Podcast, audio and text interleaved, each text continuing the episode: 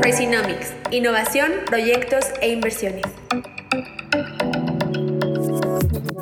Hablamos con Jesús Mejía, enfocado en generar valor de marca.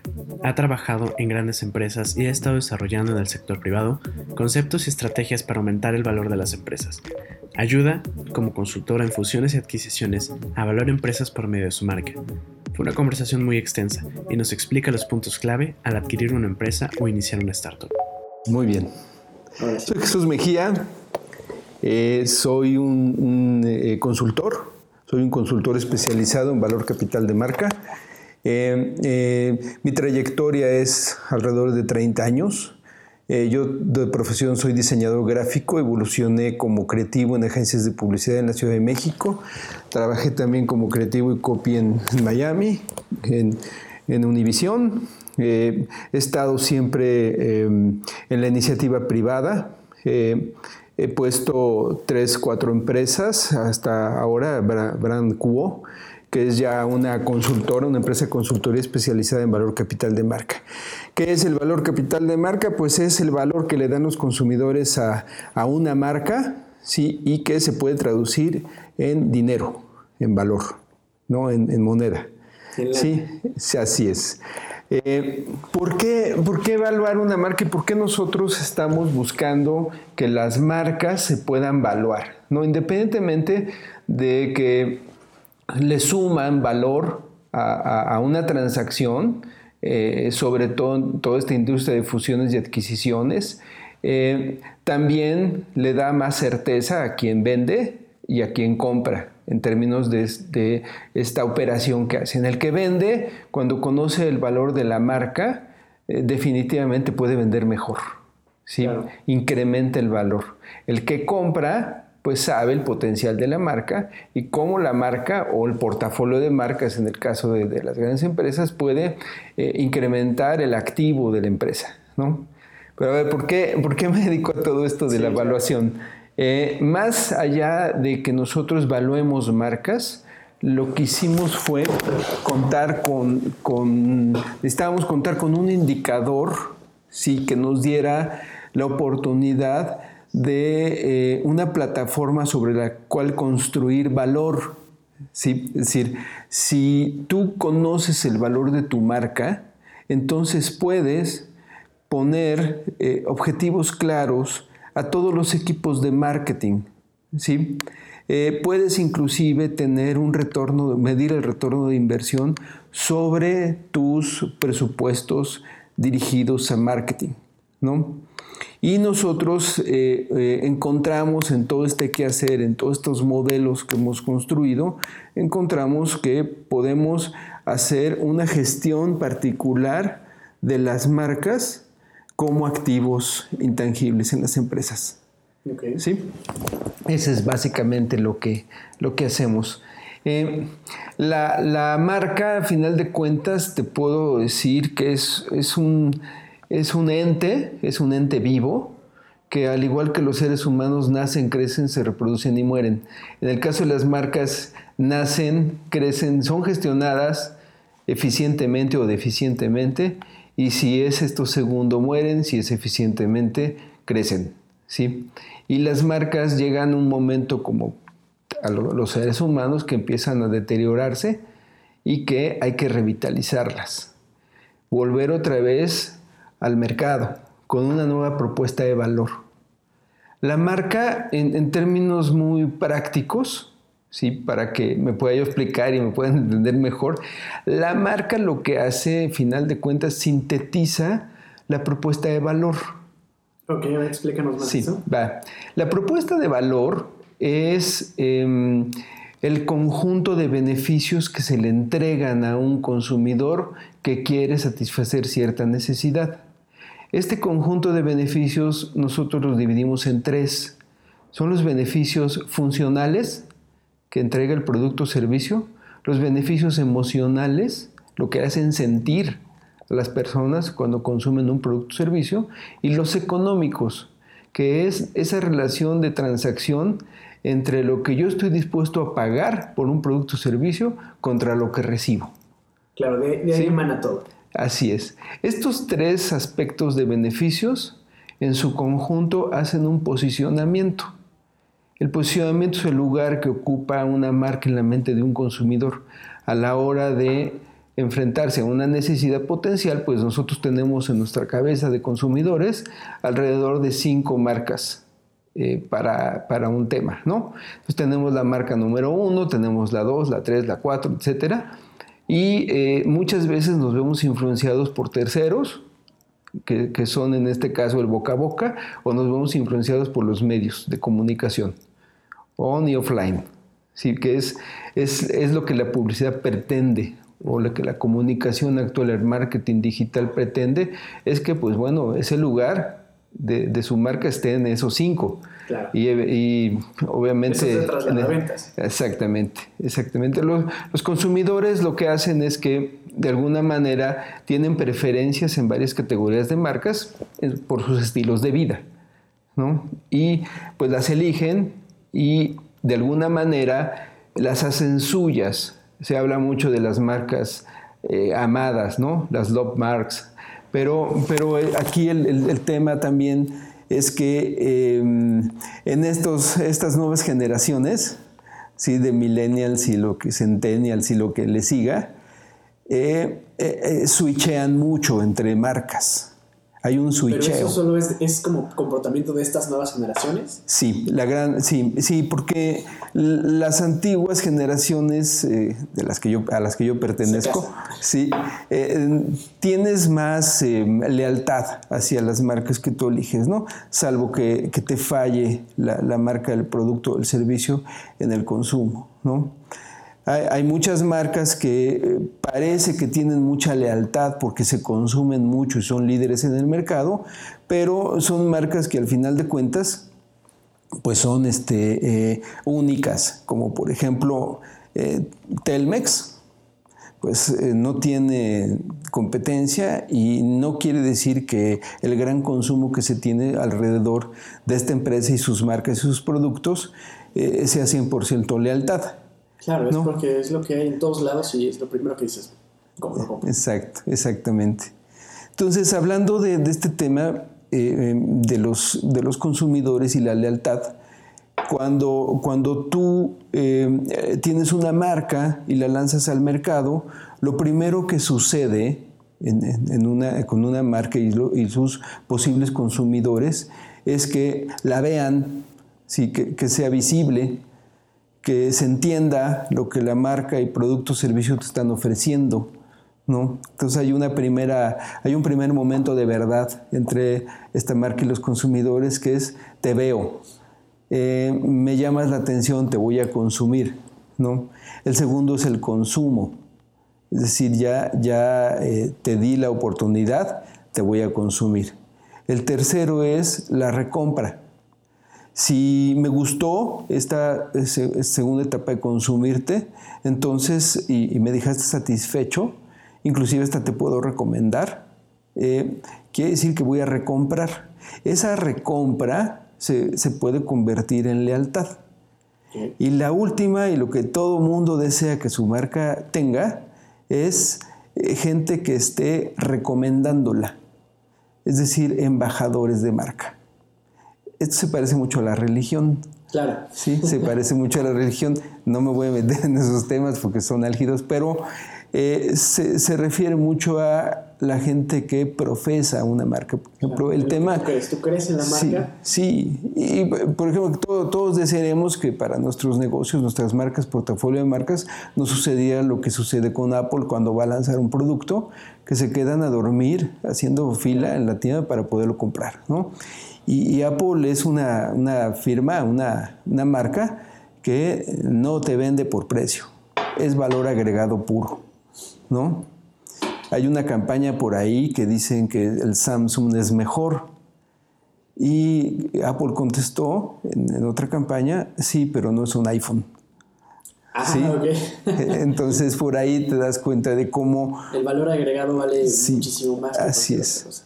El valor agregado de una marca se convierte en dinero, ¿no? El valor agregado de una marca se convierte en lealtad, se convierte en buenas proyecciones de venta futuro. Le da mucho más certeza a una proyección de ventas, ¿no? insisto, en el tema de, de adquirir una empresa y su portafolio de marcas, cuando estas están valuadas, y tú tienes la conciencia de que es exactamente las variables que los consumidores eh, les gusta de tu marca, entonces tú puedes mover los botones eh, que debes de mover para que esa lealtad se incremente y se convierta en una marca que esté eh, siendo recomendada finalmente, ¿no? Consumida y recomendada. ¿Sí? Hay aquí en, en varias categorías muchas tendencias, ¿no? Si nos vamos al tema tecnológico, bueno, las tendencias en el tema tecnológico y la permanencia de las marcas que ostentan una propuesta de valor tecnológica, pues está, hasta cierto punto, diría yo, endeble, ¿no? Porque la tecnología va tan rápido, está creciendo tan, con pasos tan agigantados, que eh, eh, la propuesta de valor empieza a caducar muy rápido. Sí. Claro. Te pueden llegar competidores con una ventaja adicional y de la nada. Y esa ventaja sí es tecnológica y está haciendo cosas mejores en términos funcionales eh, de tu producto o servicio, pues te ganan el mercado, ¿no?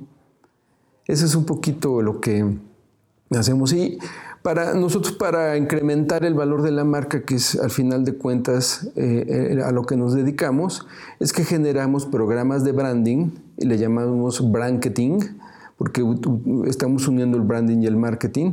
Eh, mis colegas me pueden estar... ¿Cuál es, digamos, la diferencia entre branding y marketing? Digo, en el concepto el, el, brand puro. Va. el, el branding puro es em, todo el tema de la identidad gráfica de una marca y, otros aspectos que pueden ser el olor, el tacto, además de la vista y el oído, es decir, un jingle que es, musical o el, el olor, Abercrombie, la, la, empresa está, tú, tú, pasas por la tienda y huele... A la tienda. A la tienda, huele especial, ¿no? Es como el contacto directo con los sentidos. Así es, así es. Entonces, el branding lo que hace es que se enfoca en crear estrategias en donde la síntesis de las propuestas de valor de las marcas se vean reflejadas en una identidad gráfica que, eh, y en una identidad de marca que eh, pueda ser percibida por nuestros sentidos. ¿Sí? Ah, inclusive en su conjunto le llamamos nosotros kinestésicos. Claro. ¿sí? Y puedan, puedan ser este, percibidos, ¿no? Y, y, puedan ser eh, apropiados por, por, parte del consumidor. ¿no? Y toda la aplicación que tiene una marca, desde cómo se aplica en un website, cómo se aplica en un, en un camión, cómo se aplica en una tienda, cómo se aplica en un empaque. Eh, todos estos temas de aplicación de marca tienen que ver con el branding. ¿Sí? Y también el branding está abarcando ahora, y sobre todo por el boom de las redes este, sociales, el discurso de la marca. Los temas de los que la marca habla, los tópicos de los que la marca se refiere, ¿no? para estar vendiendo su propuesta de valor. ¿sí? E, ese, ese es el branding puro. El marketing lo que hace es que se enfoca en esos aspectos de las cuatro famosas P's, precio, praza, promoción y producto. Y hace estrategias alrededor de la combinación de estos elementos para poder posicionarse en el mercado y para obtener este, cuota de mercado, ¿no? Ya sea en un mercado nuevo, en un mercado existente, en fin, hay, hay muchas variables. ¿Qué hicimos nosotros? Que juntamos ambas disciplinas.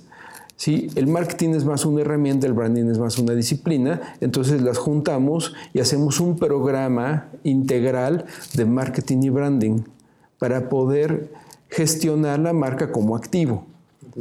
Una marca cuando es un activo lo que hace es que pasa a ser del interés de los directores y de los dueños de las empresas, ¿no? porque se vuelve un tema patrimonial. Y eh, hay, estrategias contables para que tú la marca la puedas meter en libros. Y los contadores aquí siempre pues, eh, me enfrento con ellos, nos enfrentamos, pero hay toda una eh, dinámica teórica al respecto y ya hay muchas prácticas en otros países que hablan de este tema, de, de, de las estrategias contables y financieras que puedes hacer alrededor de una marca. Explícanos eso, porque, bueno, de repente los, los inversionistas, los empresarios dicen, valen más los fierros que la marca, ¿no? Sí. Pero evidentemente ya los tiempos están cambiando, ya la marca está costando muchísimo más en muchas industrias. Así es. ¿Cómo colocas esta marca, que es un intangible, y volverla un activo de la empresa? ¿Cómo haces todo ese proceso? Mira, lo primero que tienes que hacer o que tienes que considerar es registrarla ante algún organismo internacional o, o local, ¿no? En el caso de México es el INPI. Una vez que tienes tu marca registrada, entonces tienes que buscar que la propiedad de la marca, yo siempre recomiendo que la propiedad de la marca sea de una persona física, no de una persona moral, para que después, en el, tiempo, tú puedas rentarle la marca como persona, como dueño de la marca, como propietario, se la rentes a tu empresa. ¿Sí? Cuando haces esa transacción, entonces la marca empieza a tener un valor porque estás cobrando regalías por ella y la puede adquirir la empresa. Cuando la empresa adquiere la marca, porque le paga por ella, la compra. De, que está pagando por ella. Exactamente, ya hay una transacción comercial, entonces eh, eh, se está invirtiendo en esta marca con un valor X y esto contablemente se puede subir a libros. Se puede sumar a los activos de la empresa. Ahora en, lo que está pasando, inclusive con todas estas marcas que están saliendo de tecnología Uber, este, eh, Airbnb, todas estas marcas no tienen fierros. Pero ¿cuánto valen? ¿Cuánto vale Uber? claro. Eh, eh, ¿Cuánto vale ahorita Apple? Apple sí tiene fierros, pero aún así eh, eh, Apple eh, como marca o Coca-Cola, para hacer un, ejemplo mucho más abierto al mercado este, mundial, Coca-Cola vale 20 o 30 o 40 veces más que, el, resto de los activos. ¿no? Nike, por ejemplo, es una empresa que tiene activos tangibles pocos. Tendrá oficinas, tendrá inmuebles. Y, todo lo demás es marca. Pero, pero todo lo demás está maquilándose en, otras empresas. Entonces la, propiedad más importante de Nike su marca. ¿sí? Entonces eso está pasando. Es decir, las marcas han generado, han generado este, eh, ¿cómo se llama? Un, valor intrínseco que les está dando la oportunidad de eh, em, eh, tener estos activos a sus, a sus este, propietarios y poder hacer estas, inclusive estas estrategias patrimoniales alrededor de ello. ¿no? Nos ha pasado, por ejemplo, que cuando eh, en una empresa familiar ya hay diferencias, ¿sí? Eh, se tienen que evaluar las marcas, porque si son marcas que tienen mucho tiempo en el mercado, pues ¿quién se las queda? ¿No? Y si se pelean el, padre con el hijo o los primos o siempre, siempre en las familias, en las empresas familiares hay alguien incómodo que, pues de alguna manera tú quieres este, hacer un lado. Pero eh, si la marca está eh, siendo propiedad de la empresa, ¿sí? entonces habrá que, hacer una incisión de esta persona y esta persona va a pedir pues parte de, la propiedad de la marca. Entonces ahí también es, es, un tema interesante, el tema patrimonial tener las marcas valuadas y tenerlas actualizadas, inclusive esos, valores, ¿no? Y como te platicaba, mira, eh, por ejemplo, en Estados Unidos, Alemania, Francia y Japón en su conjunto poseen más del 90% de las 100 marcas más valiosas a nivel mundial. ¿No? ¿Por qué? Porque ellos tienen esta cultura de, la evaluación de, de marcas y saben que una marca puede llegar a ser y debe de ser el principal activo de una empresa el más importante. Claro, cosa que aquí en Latinoamérica como que no nos cae el 20. Sí, aquí es, aquí hay que, aquí es comprar edificios, comprar máquinas, tener inventarios, tener todo eso para que sientas que tienes carnita. no, pero, pero este, eso, eso nos pasa mucho cuando platicamos de este tema, ¿no? Eh, eh, acá en México, por ejemplo, em, tenemos alrededor de un millón de marcas registradas en el INPI, más o menos, ¿no? Pero solamente el, el, el 0.02% ha realizado estudios que permiten conocer su valor capital. Súper poco. Sí, aquí, aquí es un, si nosotros, por ejemplo, así como el Producto Interno Bruto es un, es un dato, si nosotros en México conociéramos el valor capital de las marcas en su conjunto, tendríamos un dato de riqueza impresionante, ¿no? Pero pues bueno, la cultura de valor de marca y la gestión de marca como activo es muy, muy, muy este, endeble en este país, ¿no? Lo que a mí me da una gran oportunidad de mercado eh, como consultor, ¿no? Tengo una pregunta, por ejemplo, en la experiencia que tú tienes, ¿quiénes son los más preocupados en evaluar marcas? ¿Las startups, las empresas medianas o las grandes empresas? Eh, las grandes empresas, porque las operaciones que hacen tienen que ver con fusiones y adquisiciones. Claro. Eh, se está dando ahora, hay un mercado de fusiones y adquisiciones en el mundo impresionante. Ya las empresas, oye, quiero crecer, quiero expandir mi mercado, compro una empresa. Y quiero ver el portafolio de las marcas. Sobre todo todas estas empresas de productos de consumo. Claro. ¿sí? Entonces ellas están preocupadas porque esas marcas estén valuadas. Que es algo en lo que estás muy metido. Sí. La evaluación de, empresas es bastante interesante. Sí, y, estamos tratando nosotros de, meternos, de meter esta conciencia y esta, eh, eh, esta, mm, este tipo de, actividad en las medianas, en las empresas medianas. ¿no? Eh, la gran mayoría de las empresas medianas lo, lo, que les interesa en términos de conocer el valor de su marca y poderlo incrementar es cuando van a vender ¿no? Es cuando estas empresas grandes que te decía al principio eh, quieren comprar. Entonces les interesa, oye, pues ¿cuánto vale mi marca? ¿Cuánto puede valerme? Solo así se interesan en evaluar la marca. No lo están tomando como, como un indicador que les pueda dar o que puedan incluir en su, en su planeación estratégica. Solo lo hacen cuando ya tienen la necesidad de hacer una venta. Así es. Las startups lo que les pasa es que eh, la gran mayoría de las startups pues, son de emprendedores jóvenes que quieren eh, sacar al mercado alguna innovación tecnológica o algún invento de una aplicación, etc. Y pues ha pasado mucho que eh, hay jóvenes multimillonarios, ¿no? Entonces todo el mundo sueña con que alguien va a llegar y les va a comprar su concepto y su marca en millones de dólares. Entonces todos le, apuestan a eso, ¿no? Entonces por eso les interesa conocer el valor de su marca. ¿Cuánto puede costar una marca que inicia? Una marca que inicia cuesta, en primer lugar, lo que le inviertes para crearla. Para empezar. Sí. En segundo lugar, la proyección que pueda tener en ventas esa marca en los siguientes cinco años. Eso también se puede colocar en la evaluación. Sí.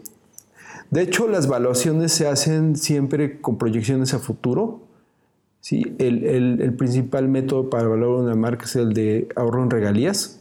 ¿Ahorro en regalías? ¿Cómo es ese Es, es un método que lo que hace es que tú de alguna manera, si no fueras propietario de tu marca, ¿cuánto te estarías ahorrando eh, en pagar las regalías que te pudiera cobrar el propietario de la marca? Claro. Sí, ese es el tema, es un tema financiero puro. Pero cuando, cuando nosotros empezamos a eh, entender este tema la evaluación de marca, nos dimos cuenta de que una de las variables más importantes que utilizaban los financieros para hacer una evaluación de marca era la percepción que tenían el mercado de ellas. Y esos datos se los preguntan directamente al dueño de la empresa o al, o al marketero, al marketing de la empresa. Y el marketing de la empresa lo que hace es que dice o da esos datos de lo que tiene en términos de experiencia, de lo que ha medido, ¿no? Pero no se le preguntaba al consumidor nada. Claro. No. que, es fundamental. Exactamente. Entonces nosotros en nuestro modelo lo que hicimos fue hacer una evaluación perceptual.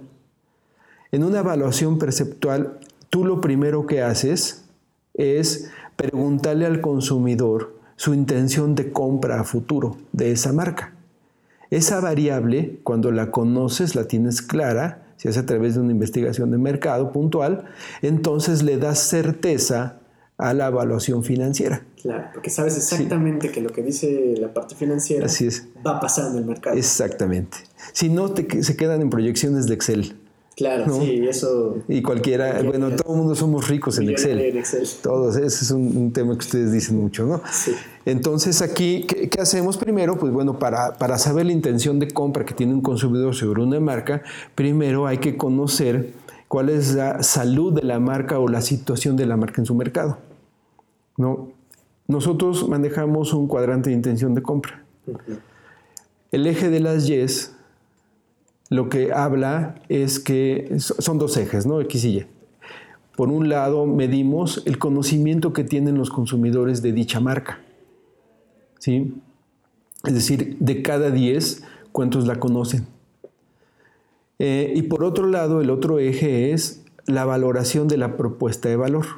¿Qué tan relevante y diferente entiendo como consumidor la propuesta de valor de esta marca? Entonces, si, a ti te conocen como marca eh, menos de 7 de cada 10 y además valoran mal o no entienden tu propuesta de valor, eres una marca ni fu ni fa. Sí. ¿Sí? Eres totalmente invisible. Nadie te ve y a nadie le importa verte. Claro. Aquí, ¿qué hay que hacer?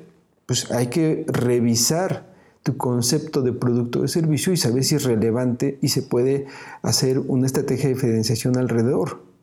Muchos eh, clientes que hemos tenido nos, nos dicen, oye, es que yo tengo el mejor producto del mundo o el mejor servicio del mundo y mira, es el más económico, tiene la máxima calidad. Te empiezan a dar eh, eh, beneficios o ventajas que son intrínsecas, ¿no? Y que cuando lo mides, pues no son relevantes para el consumidor, se están equivocando. Creen que los consumidores necesitan ciertos aspectos de lo que ellos venden, pero, pero realmente no es cierto. Entonces caen en este cuadrante, ¿no? Cuando, cuando tú eh, tienes ese conocimiento de, menos de 7 o 7 de cada 10, pero tienes una excelente eh, aceptación en términos de tu propuesta de valor, eres un diamante en bruto. Claro, tienes mucho potencial, pero no lo has podido sacar. Pero eres, eres el mejor secreto guardado de la familia. Entonces lo que hay que hacer es darlo a conocer. ¿no? Ahí imprime esto una estrategia de comunicación. Cuando te conocen más de, de, de, siete de cada diez, rebasas ese punto, pero no están apreciando tu propuesta de valor porque de alguna manera se desgastó o las tendencias te están comiendo es decir, ya no hay relevancia y ya no hay diferenciación. Lo que pasa es que te conviertes en una marca en desgaste. Esas marcas en desgaste también eh, eh, caen en este cuadrante, en esa parte del cuadrante, muchas marcas patito, que pueden ser muy conocidas, pero que eh, sus aspectos de calidad y toda la percepción de valor son muy malas. ¿no? O que empezaron a dejar de ser importantes para el mercado. Por ejemplo, Kodak. Kodak se cayó. Kodak no vio las tendencias. Kodak tenía un negocio de impresión de, fotografías. Ese era el negocio de Kodak. que, tú llegabas con tu rollo y te imprimían tus, fotografías, ¿no? Era todo un tema. Y las cámaras fotográficas analógicas. Eh, alguien les dijo, oye, eh, vienen, las cámaras digitales. No, eso nunca va a pasar. Eh, en fin, la historia de todos la conocemos, ¿no? Dejó de existir prácticamente Kodak. O, Xerox, que también se empezó a caer el tema de la impresión de papel, las, las copiadas Blockbuster, en fin. todas estas marcas que no saben leer las tendencias y no se anticipan o no están haciendo innovación, pues se, caen, ¿no? Y pueden morir de un día para otro y sobre todo ahorita con toda la tecnología y el avance tecnológico que hay, pues son muchos más vulnerables. Muchas empresas y muchas industrias y muchos sectores. ¿no? Ahorita eh, va, a venir un cambio, ya está haciendo un cambio importante en los autos. ¿no? ¿Qué va a pasar con los que construyen en términos de autopartes tanques de gasolina? Claro, ya va a morir. Sí, porque ya se usa la electricidad. Exactamente. ¿Qué, ¿Qué, va a pasar con los seguros de autos? Cuando los autos inteligentes pues se manejen solos, ya no va a haber prácticamente accidentes de tránsito. Entonces, baches solamente. Sí, sí, baches. Pero, pero todos estos temas son tendencias que se van a comer a muchas industrias, ¿no? En el caso de los autos, pues bueno, ya lo estamos viendo, ¿no? Bueno, y no de los autos, es de todo el transporte. Claro, de toda la industria de movilidad ahorita se está dando Así es. Así es. Creo que ya algunas industrias, incluso ya hicieron el plan a cinco años. Así, exactamente. ya, o sea, sí. van a dejar de hacerlo. Así es. Entonces, eh, la marca, pues como sintetiza la propuesta de valor, pues empieza a morir y, empieza a caer en ese desgaste, ¿no?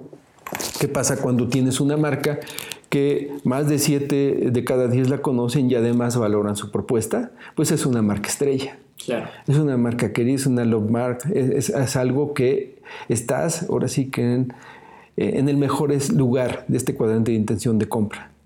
Pero no te puedes dormir lo peor que te puede pasar como marca es caer en el confort, porque entonces te puedes caer al desgaste.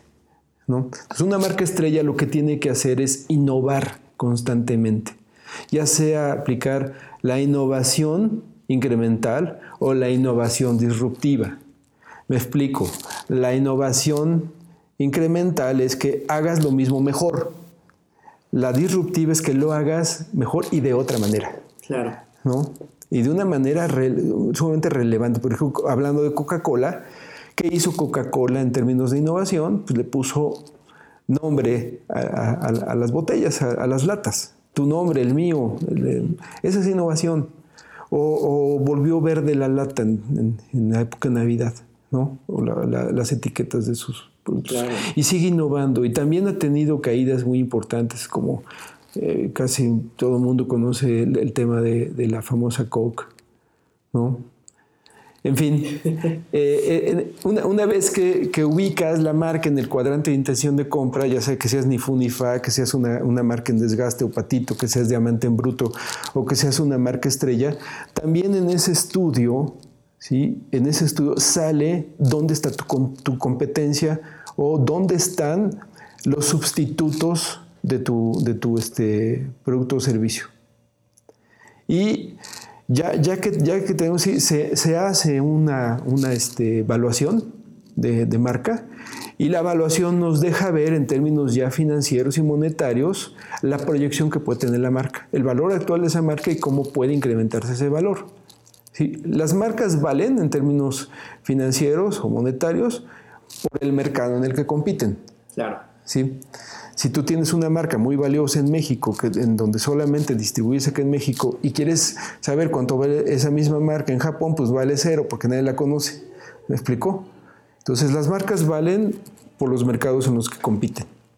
¿Sí? Cuando tú quieres exportar una marca o introducir esta marca en un nuevo mercado, pues lo que tienes que hacer es trasladar parte o el todo de la proyección de la marca, del prestigio de esa marca, y son esas este, famosas campañas o ese recurso que utilizamos los publicistas muchas veces de marca fulana de tal, ahora en México. Marca fulana de tal que, es muy exitosa eh, en Estados Unidos, ahora en México.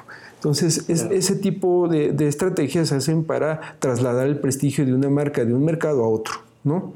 Que eso evidentemente conlleva tiempo, recursos. Total, sí, sí, sí. Pero ya llevas una planeación, ya llevas un objetivo de trasladar esa. Así es, así es.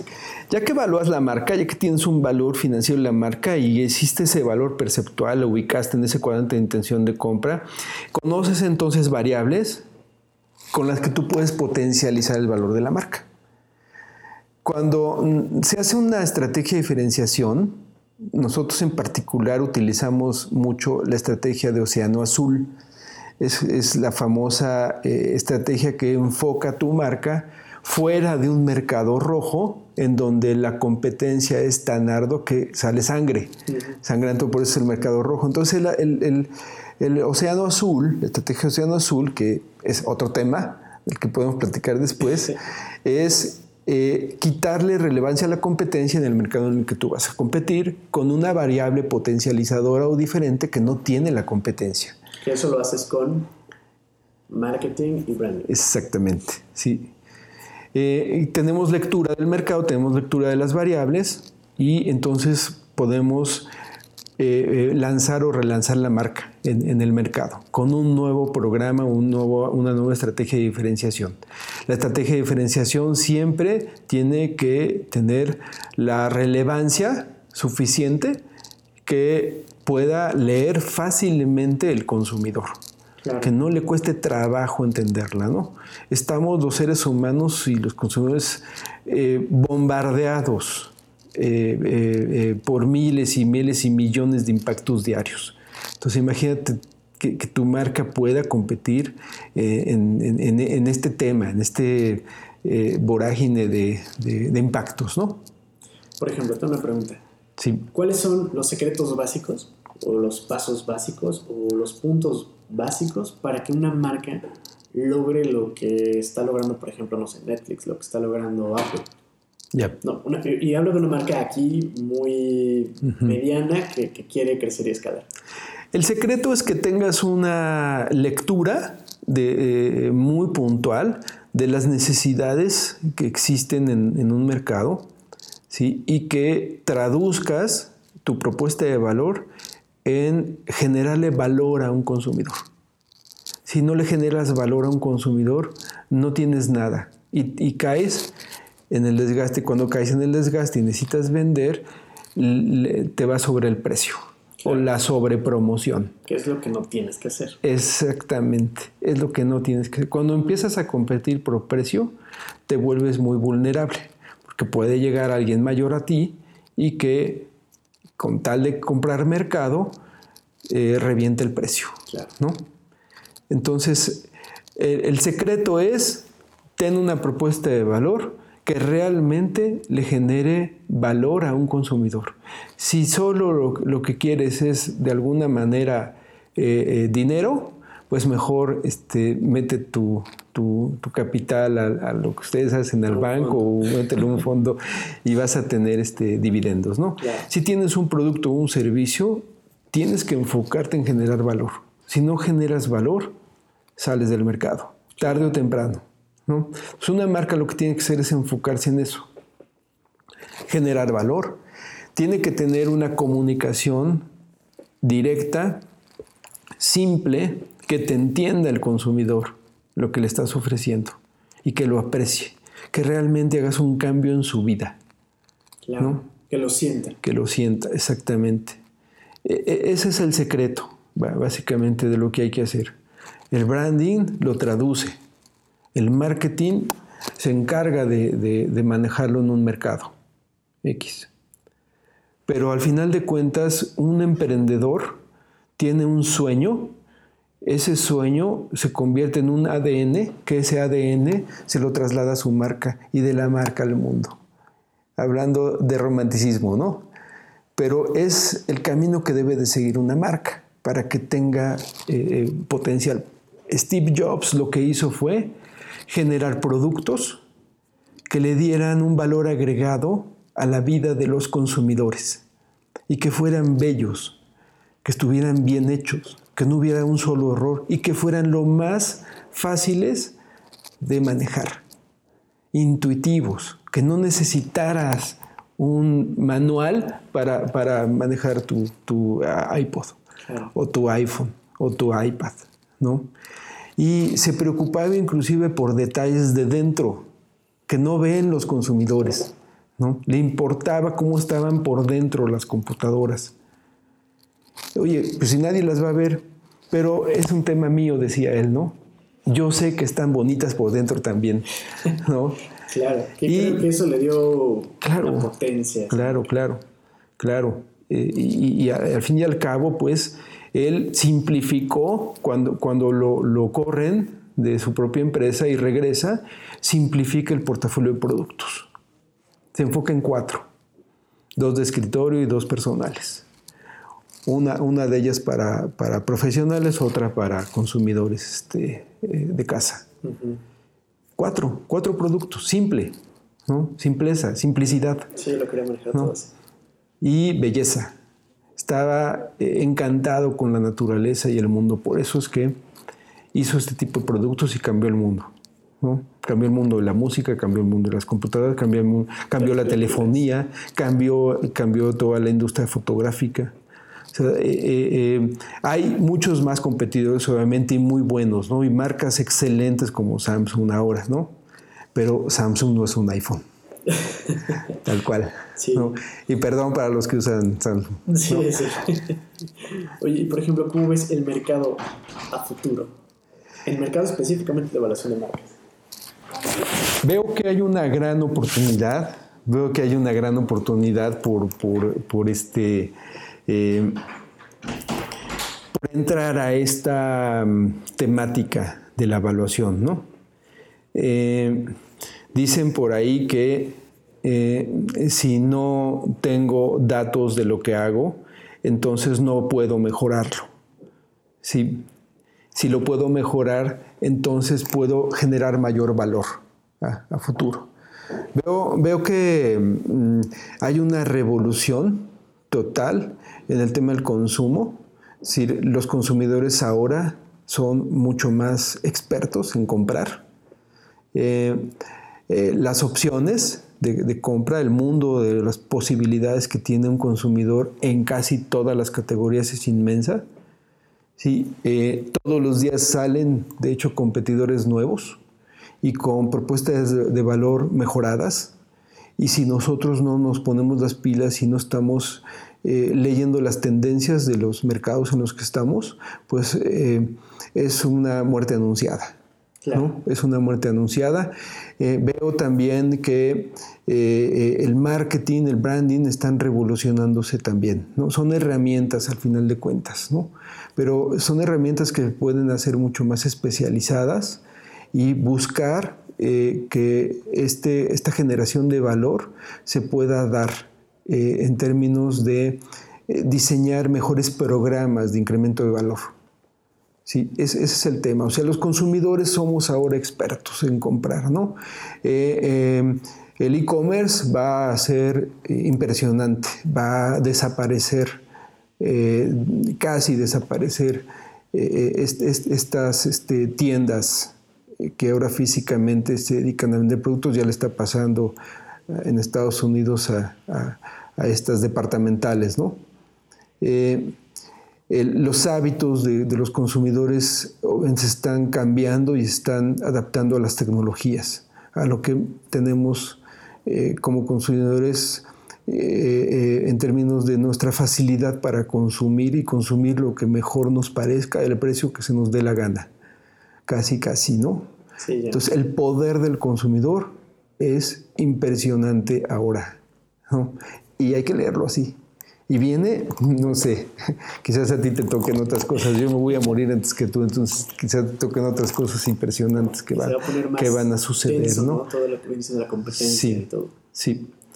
Eh, esto es bueno porque eh, estos cambios están generando que el enfoque de las empresas en sus productos y servicios sea hacia el valor, valor agregado. ¿no? Eh, los commodities van a pasar a ser parte de la historia desde mi punto de vista. Siempre va a haber commodities. Les explico, un commodity es un producto o es un servicio que eh, em, realmente se consume por precio. Un, producto de valor agregado o que, o que tienes este margen es un producto que, en donde la marca tiene más que ver que el, producto, ¿no? Que se está dando, ¿no? Ya poco a poco se así es, así es. No es lo mismo que tú, o, si tú, tú dices, oye, ¿cuál es el valor referencial, eh, por ejemplo, de un perfume de Carolina Herrera? ¿Quién pesa más en la decisión de comprar la marca o el producto? Evidentemente, la marca. Pero cuando vas a comprar huevo, y no por echarle a bachoco, pero cuando vas a comprar huevo al supermercado o la tienda, pues quien tiene el peso específico en la decisión de compra es el producto, ¿no? Ese es el, ese es el commodity. ¿Qué, nos está pasando también los marqueteros? Los marqueteros también caímos en el commodity, ¿no? Eh, ya hacer marketing es un tema prácticamente eh, de que cualquiera que egresa o que hace un diplomado en marketing, egresa en una universidad, una licenciatura, es un diplomado en marketing, tiene eh, o se siente ya con ese expertise para poder dar consultoría en marketing, ¿no? Y lo cobra a precios irrisibles, ¿no? ¿Por qué? Pues porque no tiene estructura, ¿sí? O eh, pasa ahorita mucho en el diseño gráfico, ¿no? Cualquier, cualquiera ya es diseñador gráfico, los, los programas de diseño son tan sofisticados que cualquiera te puede hacer un logo, no una marca, Claro, un es totalmente diferente. Son- es totalmente distinto. ¿no? Entonces aquí es que eh, em, el valor agregado es lo que al final de cuentas le suma a, a- a- a las empresas. Las empresas que se enfocan en la innovación y en el valor agregado constantemente son, desde mi punto de vista, las que van a permanecer y las que van a crecer. ¿no? Perfecto. Y por ejemplo, ahorita que estás ya entrando en, en el mundo de, de los fondos, que me estabas contando Sí. el otro día, y Sí. ayudar a los fondos y a los inversionistas a Sí. evaluar empresas Sí. para adquirirlas, ¿tú qué consejo le darías a estas instituciones o a estos inversionistas privados? que no, no hagan un lado, que, que- que amplíen su visión sobre lo que van a, en donde van a invertir, ¿no? Que realmente tengan una buena lectura del potencial del portafolio de marcas de la empresa en la que van a meter su dinero. ¿sí? Porque si no, si son, si, si compran una, una empresa o invierten en una empresa que tiene ahorita un buen, un buen portafolio de, de marcas y pro- en sus productos y servicios y no saben leer la tendencia de, sus, de esos mercados, entonces pues, su, su inversión se puede ir al traste, ¿no? Pero también puede, puede un, programa de evaluación de marca que tiene esta visión de, de- de activo, puede llevarlos a invertir, a comprar barato y obtener Y muy buenos dividendos y escalar, escalar este, de manera rápida si la gestión de las marcas se hace. Las empresas funcionan cuando venden y venden las empresas porque tienen marcas en las que los consumidores creen. Esa es la dinámica, ¿no? Esa es la dinámica. Entonces yo, yo lo- le, le recomiendo a un inversionista, chécate lo que vas a comprar. ¿sí? Mídelo. mídelo, que, que te quede claro el potencial que tiene en términos este, marcarios lo que estás comprando. ¿no? El que va a vender, el que, el que va a invitar, a- a- a- va a vender parte de las acciones de su empresa o quiere ponerse en el radar de la compra-venta de su empresa, este, tiene también que enfocarse y, y checar el, el- el tema del valor de su marca o de sus marcas. En el caso de, de las startups, por ejemplo, de las Sí. empresas que quieren Sí. acceder ¿no? a capitales. Así como, como un startup eh, eh, diseña un concepto este, interesante, eh, eh, atractivo, le tiene que poner una marca atractiva. Le tiene que poner una marca que sí sintetice la propuesta de valor de lo que está creando. Y entonces va a tener una marca valiosa y va a poder escalar rápido. Si no, si, si el diseño gráfico eh, se entiende nada más con hacer un buen logo, entonces se están perdiendo, ¿no? Si tengo una prima que me está cobrando este, dos mil pesos por hacerme logo, ¿para qué me meto con un este, eh, eh, eh, asesor o consultor que me va a cobrar 200 mil pesos en- haciendo Sí. como una referencia, ¿no? El valor agregado del consultor es que te va a crear realmente una marca, el valor que, que tiene un diseño gráfico es que te puede hacer un logo bonito, Claro. ¿no? Y yo no demerito, yo, yo soy diseñador gráfico de profesión, entonces yo no demerito el diseño gráfico, al contrario. Pero necesitas todo un sistema, ¿no? Sí. Para poder hacer una Sí. marca, una evaluación y evidentemente hacer un crecimiento. Así es, así es. Si por ejemplo vendo un producto que, que en, en su propuesta de valor estemos hablando de la rapidez, pues tengo que hacer un tipo de letra que tenga ese efecto, ¿no? No un tipo de, letra que sea sólida, esté anclada en el piso, ¿no? Claro. Es un poquito, bueno, o sea, son estrategias de cómo generar una identidad gráfica de una marca, ¿no? Pero el, el- el manejo que le debes dar a tu estrategia de branding es fundamental para que tú puedas comunicar el valor y la propuesta de valor de tu marca y el- el- ese valor agregado que te va a dar ventas a futuro. ¿sí? Y no caigas en la saturación de, de promocional y los precios, la guerra de precios. ¿no? Claro. Es lo peor que le puede Hay pasar a evitar alguien. todo eso a toda costa. Totalmente, sí. Y, por ejemplo, si, si alguien está interesado en contactarte, este, un dato de contacto que quieras dar. Pues mira, está, nuestra página es brandcubo.com, www.brandcubo.com. Eh, ahí está el contacto. Si se quieren divertir un poco, ahí hay un cuestionario eh, en el que tú puedes este, eh, poner tus datos y te dice la ubicación de tu marca en ese cuadrante de intención de compra. Ok, eso suena muy interesante. Está, está divertido. Eh, obviamente los datos que tú metes son los datos que tú metes, ¿no? no lo que realmente Exactamente. podría llegar. Así es. Si quieres profundizar en el tema, pues obviamente nos puedes escribir y podemos platicar. Pues muchísimas gracias. Digo, ya nos diste mucha luz en el, en el tema de branketing. Sí. Y eso está, pues... Este, pues gracias a ti. Gracias a ti, espero que, que sea interesante. Si te gustó este podcast o quieres saber más, síguenos en la plataforma donde nos estés escuchando. También síguenos en redes sociales como Crazynomics Podcast. Y si quieres saber más sobre los datos que platicamos en las entrevistas, entra a crazynomics.com. Ahí subiremos los apuntes, recomendaciones y links sobre los temas que estamos platicando. Yo soy Alberto Kik y espero hayas disfrutado de esta conversación.